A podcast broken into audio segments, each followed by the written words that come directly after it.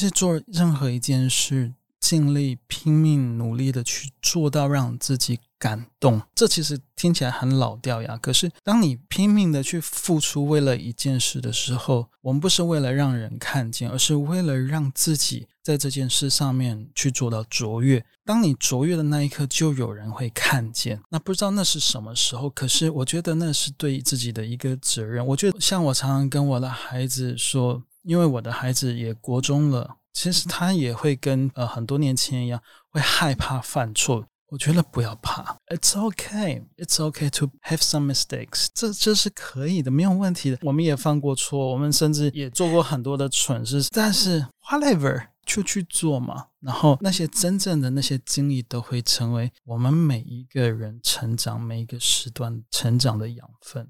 嗯，我深深相信。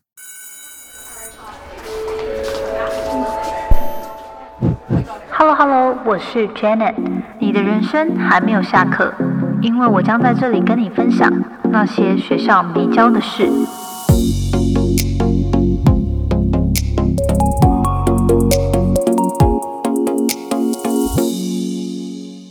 大家再度回到那些学校没教的事。那很开心，我们迈入了新的一年哦。农历年过完之后呢，然后呃，首度来做这个人物的专访。那今天很开心可以邀约到一位我的朋友。那他的故事非常特别，因为他自己本身呢是从跨国贸易这个领域。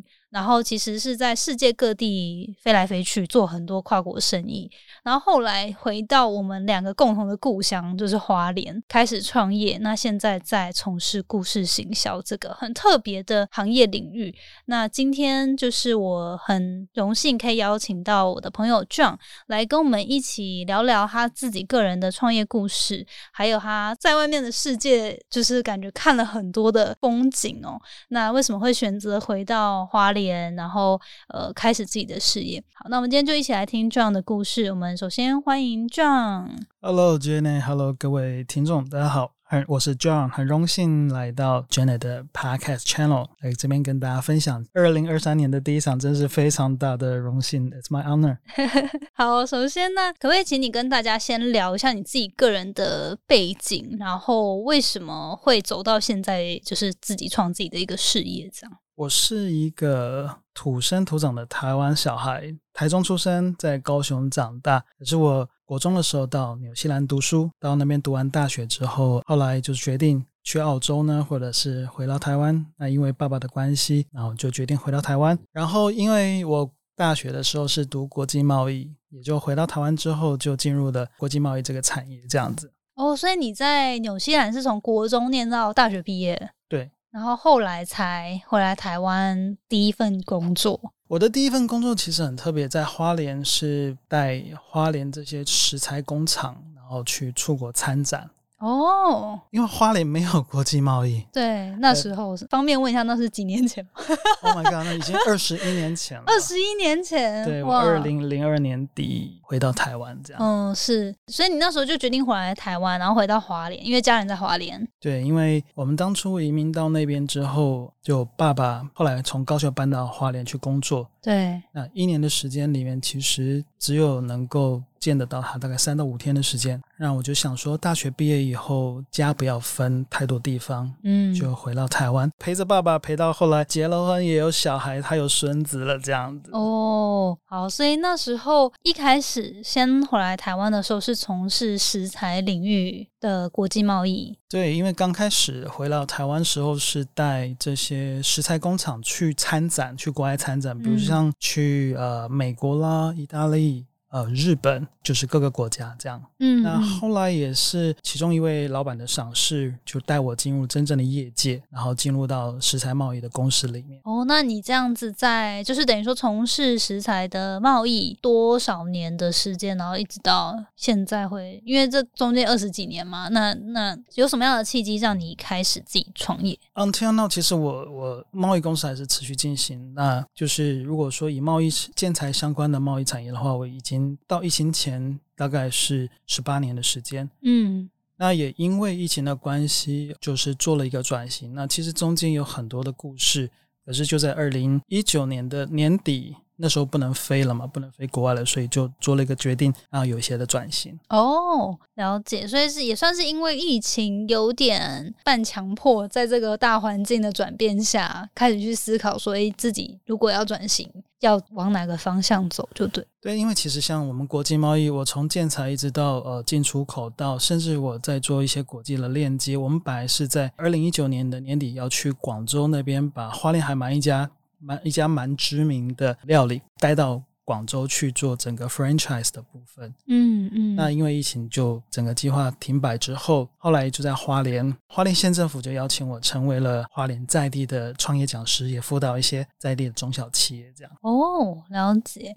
那所以后来因为就是过去这两三年的关系嘛，那就算是从那时候因为花莲县政府的邀约，你就开始接触新创这个相关的领域。好，那怎么后来？因为你现在等于说今天想要更了解。就是你自己创建一个公司叫回转文化，那主打就是想要帮台湾在地，甚至是花莲在地的中小型企业去说他们感动人心的故事。那会蛮好奇说，哎，那是有什么理由？就哎，你觉得开始想要做这一件事吗？呃，是因为在辅导这些花莲的中小企业的过程里面，先我看见花东的这些老板哦，真的很忙。因为其实很多人都说创业嘛，我常常也在听 Jenna 的 podcast，听到很多创业的哦分享。其实要撑过第一年都已经不容易了，嗯，更何况是其实，在花莲的资源真的是非常非常的少，嗯。那我们看见，其实花莲的花东的这些企业老板，他们。都很忙，而且有很多斜杠。对，你知道花莲几乎每个老板都有民宿哎。对，真的，我后来有发现，我想说，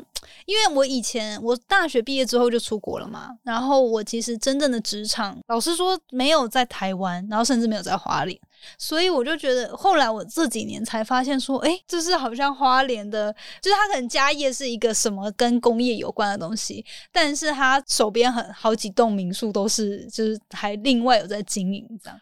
所以这是常态就对了。就我跟 Jenna 一样，其实因为我们过去都不是在台湾，都不是在花莲在地的，呃，这样看到在地的企业这样子，因为我们都在长期在国外工作，我们发现其实回到台湾，真正看见花莲的呃这些老板，就像你刚刚讲的，呃，他们自己本身有了呃自己的可能专业别之外。那又有另外一个就是民宿的斜杠。那因为在花莲那边，其实我们会发现，就是我们刚刚讲的企业有很多的斜杠。那最主要的原因就是因为它本身的营业额不足嘛，不足的情况下面才会增加其他的这个所谓的 income 收入现金流的来源。那当然民宿就是一个很好的工具。其实问题来了，中小企业的宿命都是老板很忙，老板真的很不想做了，还是拼命得继续做下去，因为头都洗一半了。可是通常都是老板娘说老娘。不干了，太辛苦了。对，没日没夜，又没有家庭生活。对，所以其实当我在这三年，呃，应该是在我的二零二零年的时候，我就在看整个的数据。Until now，到现在，花莲的生育率其实是五十年来的最新低，你知道真的吗？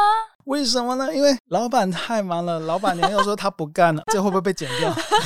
就白天就已经很忙了，然后晚上还要去经营个民宿或什么其他斜杠。所以其实自己私人生活更没有那个时间跟精力这样。That's right，而且重点是花，其实花莲很难请到人。对，很多的年轻人都到就是外地去工作了。对对对，所以其实，在在花莲在地都是老板老板娘，然后自己在那边运作整个的工作，其实非常非常辛苦。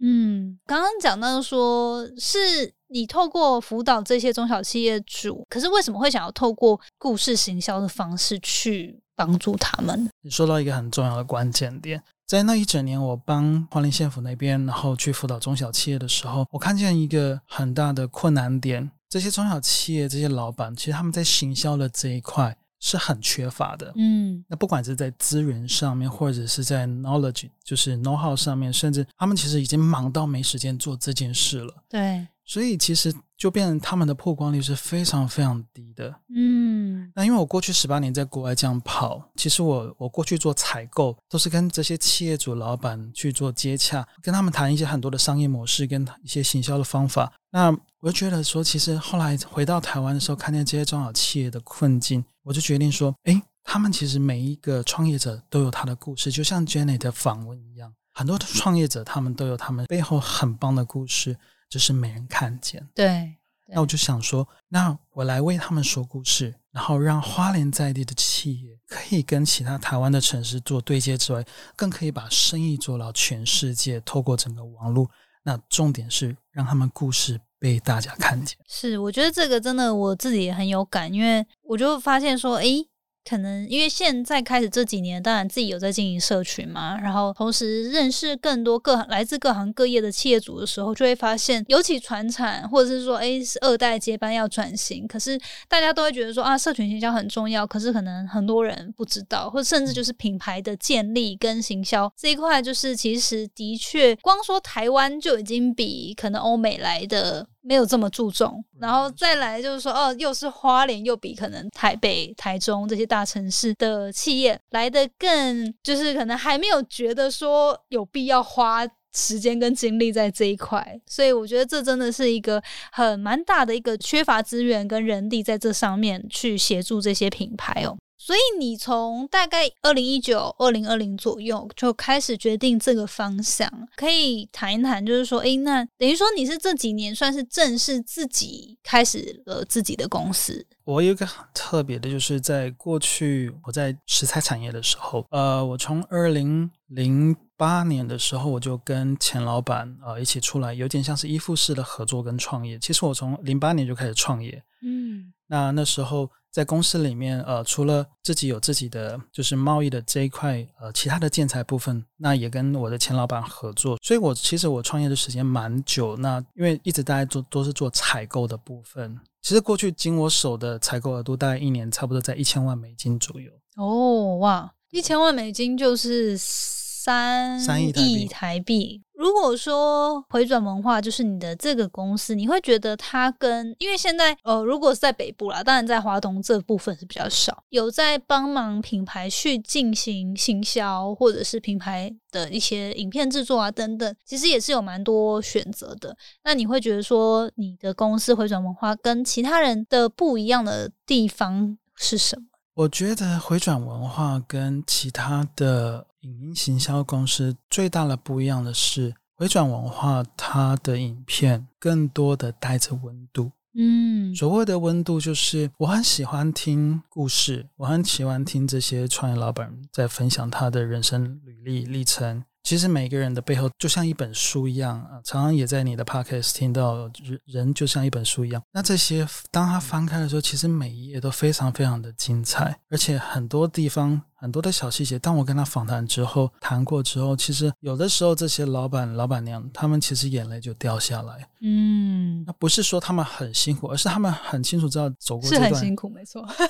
是没有错，但是走过以后就有很多珍贵的啊回忆跟记录在里面，甚至像我有帮花莲的在地的火锅业者，嗯，他就是承接了过世的先生的这样一个记忆跟过去的 know how，然后希望能够延续这些梦想，去圆他先生的梦，而且他跟着他一起工作了这些员工，有些从四年到六年到八年，哦，不简单呢，所以。他们就像家人一样，然后他们的 slogan 就是“呃，欢迎回家喝汤”。嗯，那我觉得那个这些温度就整个就出来了。对，所以我的影片，如果你刚刚问我那个问题，我跟其他的就是形象广告或者是呃行销公司有什么不一样？我觉得我的故事里面是真实的，而且是带着真正的温度。他们常常有人跟我说，他们看了我的影片，不自觉的眼泪就会掉下来。嗯，所以那就是我觉得把感动的事情跟很多的人分享。嗯嗯，因为其实我之前有看过这样拍的一些影片，然后就会觉得说，哎，真的是可以感觉出你在前期花了很多时间去跟这些品牌去了解他们的一些故事，然后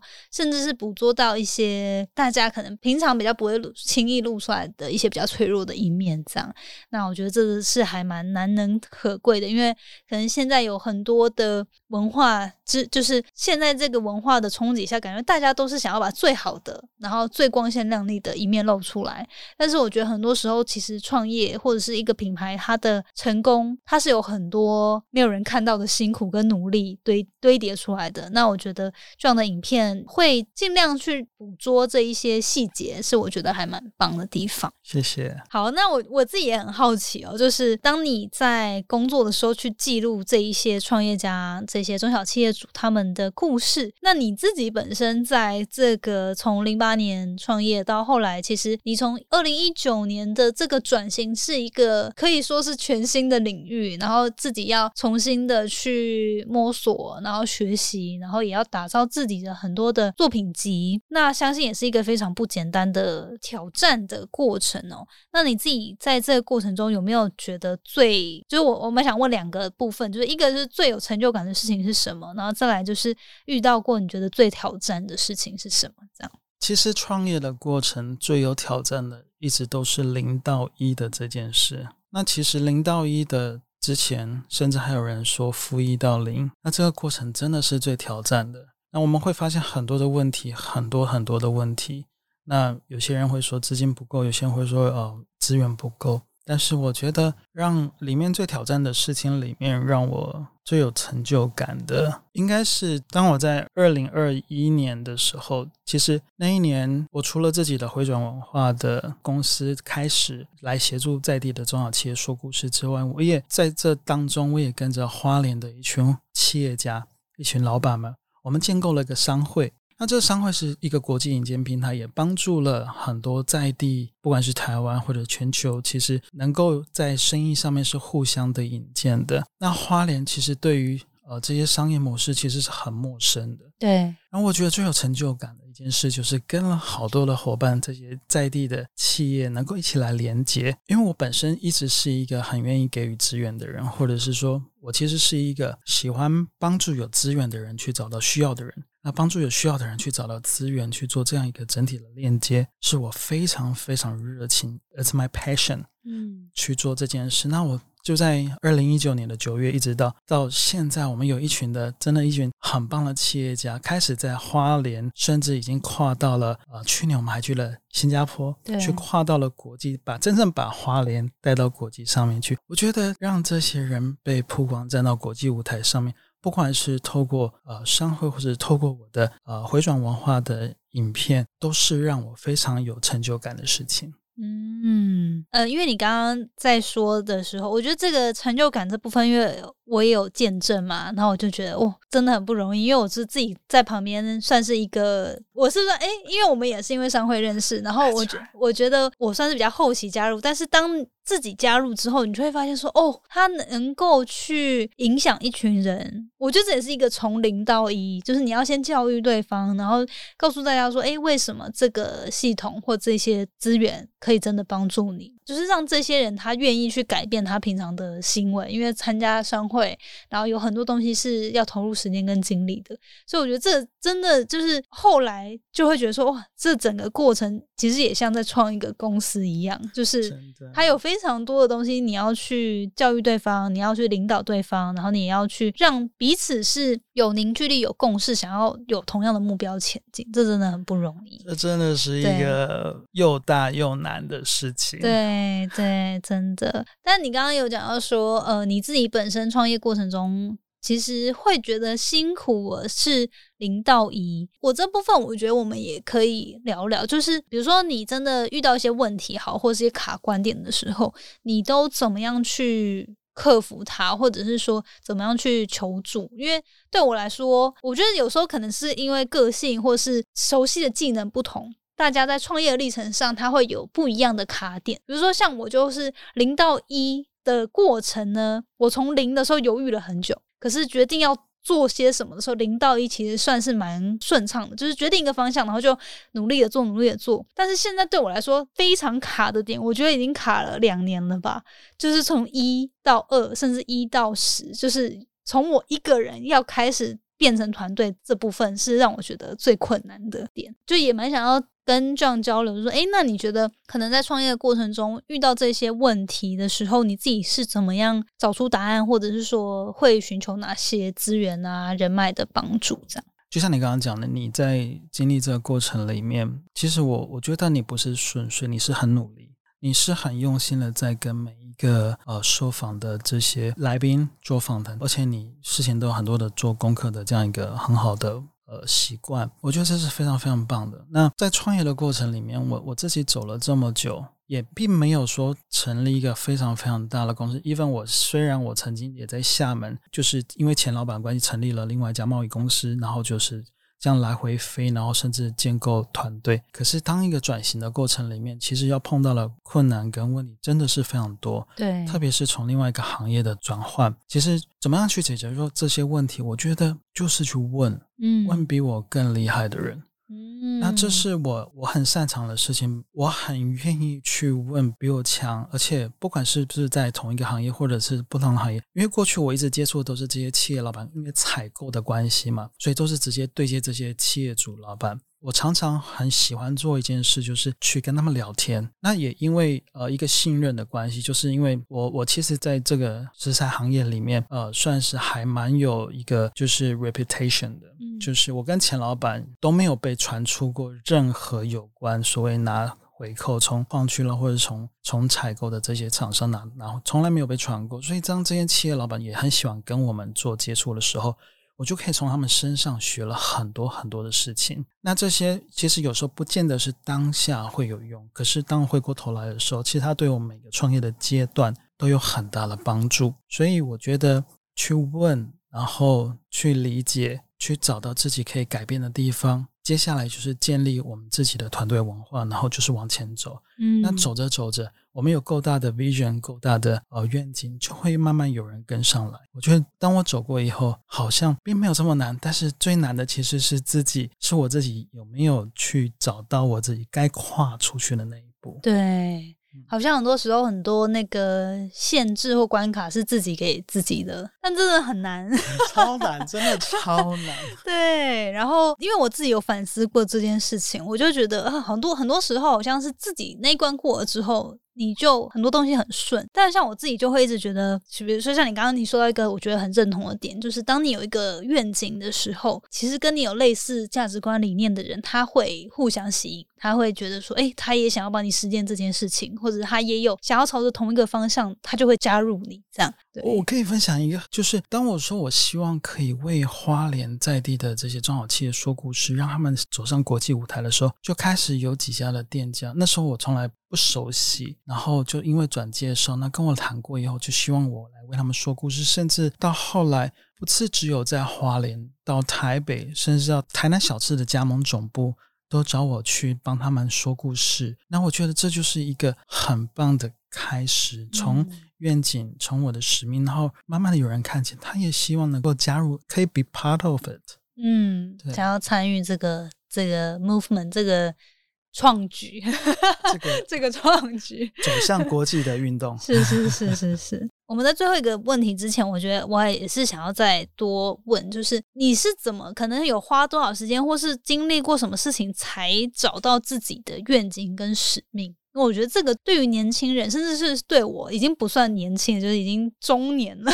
然后我觉得有时候真的还是会蛮迷惘的，就是甚至可能我们这一辈的都是从小到大，如果就是乖乖的念书、求学，然后找一份工作。老实说，对于人生有什么愿景跟使命，这个好像真的是比较难去挖掘。那你是什么时候开始比较知道自己的定位？我是一个很喜欢做梦的。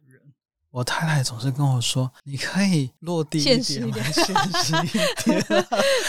”even 到我有小孩子，我我自己有录音室，我自己有喜欢玩音乐，我喜欢做很多很多的事情。但是我觉得走着走着，很多的。喜欢做的事情，慢慢的，好像这些过程会变成你的其中一个工具，或者是可以让你去善用使用的事情。那也就是因为我觉得很感谢我每一段经历，不是婚姻了，我只有一个，每一个工作的经历都让我累积了很多的资产跟资源。那比如说，在我在国外的时候，我就有机会，我就赶紧去抓住每个机会去看那边的文化，听那边的故事。我那时候没有想到过，原来后到后来，我可以有一个机会来为别人说故事。嗯，所以你刚刚问我这个问题，我要怎么样找到我自己的愿景，找到我的真正想要做的事情？其实我在年轻的时候也也很迷惘。even 到我前三年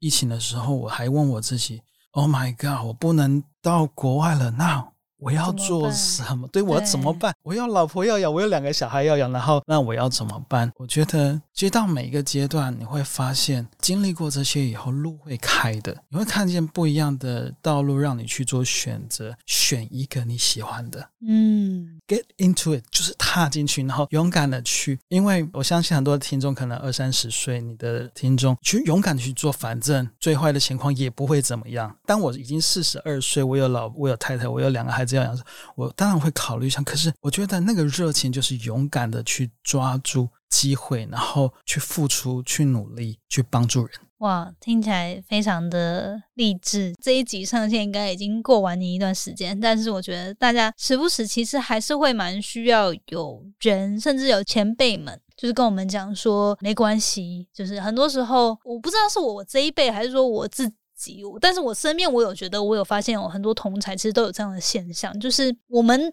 倾向对于自己非常严苛，也不是说呃我们可能真的是一定要做到非常好或什么，可是会对自己的那种自我对话过程中是很批判自己，就会觉得说，哎，我怎么可以好像三十岁还不知道自己在干嘛，或者说三十岁还没有车没有房没有。结婚之类的，我觉得这可能也是跟呃社会风气啊，还有嗯，就是各种的同才压力、家人、父母的压力，都层层会堆叠到年轻人的身上，然后就会好像二十几岁，诶，我们做自己，我们勇敢的尝试没问题。可是当尤其过了三十岁三十岁之后，大家会突然有很大的给自己的压力，就觉得说好像还没有找到一个方向就很失败。所以我觉得你刚刚这个鼓励也很激励人心，就是真的要提醒自己说，其实很多尝试它都没有白费，它也都是机会。那很多时候，如果你没有真的去做过，你或许一辈子不知道自己。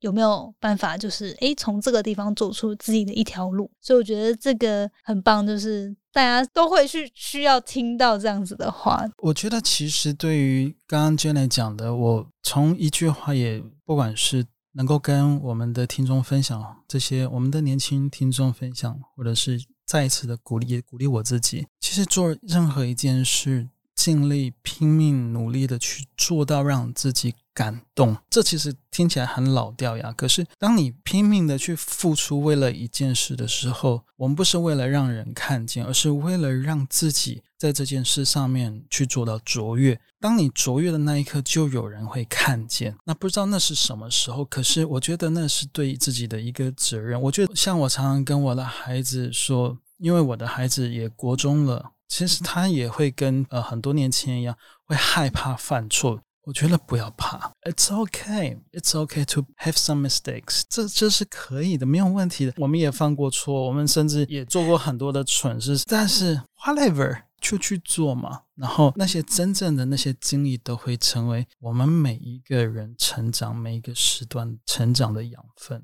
嗯，我深深相信。很棒！我刚刚在偷笑，是因为之前那个 John 有跟我分享过，他以前在纽西兰是全金发嘛，还是全红发的，就是开开 都有 都有。对，然后算是一个叛逆小子这样。It's my life。我觉得趁年轻的时候，也不是说趁年轻了，当然我觉得。听众们大大部分年纪都算是比较轻，就真的不要太过度的局限或害怕去尝试。我跟你讲，我到现在我才玩 band，我我我甚至我立志 到到老，我都要成为一个 rocker 这样。期待你之后那个开演唱会。OK，好，那今天我觉得很开心听到这样的分享。那最后也会想要请教 John 这个问题，我就其实每次有来宾都会请教他们。如果你有机会可以给年轻时自己一个建议，你有没有特别想对几岁时的自己说说些什么？我有好多想要对年轻的我说的话，可是如果只能讲一件事的话。其实，与其说给予一个建议，其实我蛮想给年轻的自己一个大大的肯定。当我二十几岁的时候，那时候开始了采购的这个工作。其实我是从最底层，在食材业里面，我是从最脏乱的地方开始做起来，那都是可能就是外劳在做的事情，真的非常非常脏，每天回到家都是非常非常的脏，然后石灰粉就是很脏的工厂出来的一个年轻人。一般我是大学毕业，我在做国际贸易。可是我从来没有对这些事情说 no，就是我很努力的做好每一件小事情，直到我有机会到了国际舞台去做采购，我收到的这些责任金额越来越高的时候，那时候。就有很多的机会，那那个机会是不好的机会，such as 就有矿主问我说：“我给你 commission，那你不一定要买最好的东西，因为天然的东西没有最好的保证。可是对我而言，我觉得诚实跟正直这件事情太重要，所以我想给自己的一个肯定，就是在我最年轻的时候，那时候面对到选择，我很感谢我的信仰，我很感谢我的呃身旁的人，甚至我的前老板。他给我一个很好的 role model，一个一个榜样，让我知道说，其实我是可以不用拿这些回扣，我是可以很诚实的来来做生意的。就是在那一个那个时段的时候，我做了选择，从来不拿任何的回扣，而也就是这样塑造了我在后来的创业的过程里面，当我在做选择的时候，我都会想到那一刻，我是不是真心的在为我的客户着想，或者是我是不是真心的在为我身旁的人着想？如果答案是。那就值得鼓励，所以我要鼓励，在那时候的我做了这样的决定。Until now，我可以跟很多年轻人说，没问题的，你可以的，不容易，但是选择做对的事。哇，所以你那时候就是坚决跟钱说拜拜的。这个不为人知的秘密就是我少了好几间房子。Anyway，就是这样。好，我我觉得很棒，因为刚刚在听的时候，就觉得哇，我也好希望我的四十几岁，我可以回过头来跟现在的自己说，肯定自己，然后说，哎，这个路你有坚持是对的。Well done, you have done the great job. 对，真的，我觉得这是一个非常棒的对话。然后我也期许自己，接下来十年后，哈，希望十，希望我趴开趴开始还要录十年，好久。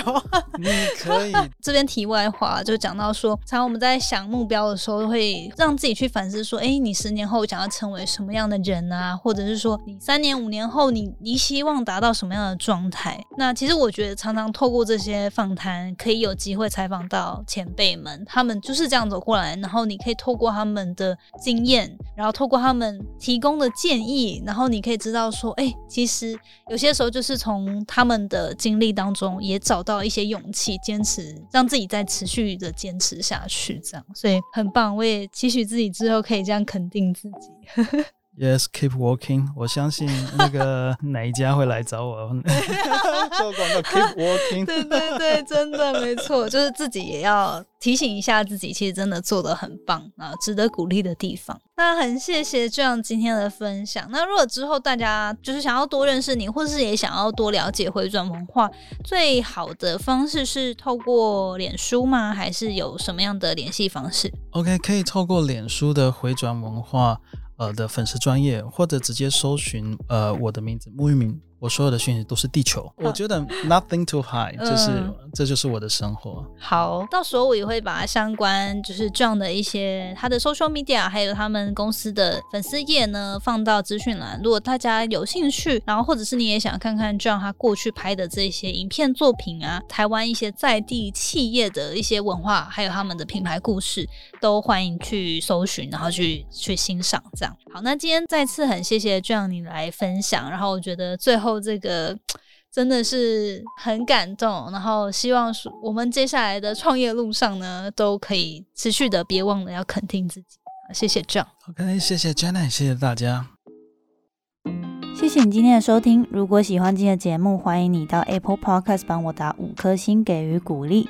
希望收到我更多的分享，你可以在 IG 上搜寻 Janet Lin，我的账号是底线 J A N E T 点 L I N 底线。所有的详情都可以在资讯栏中找到哦。那我们下次见喽，拜拜。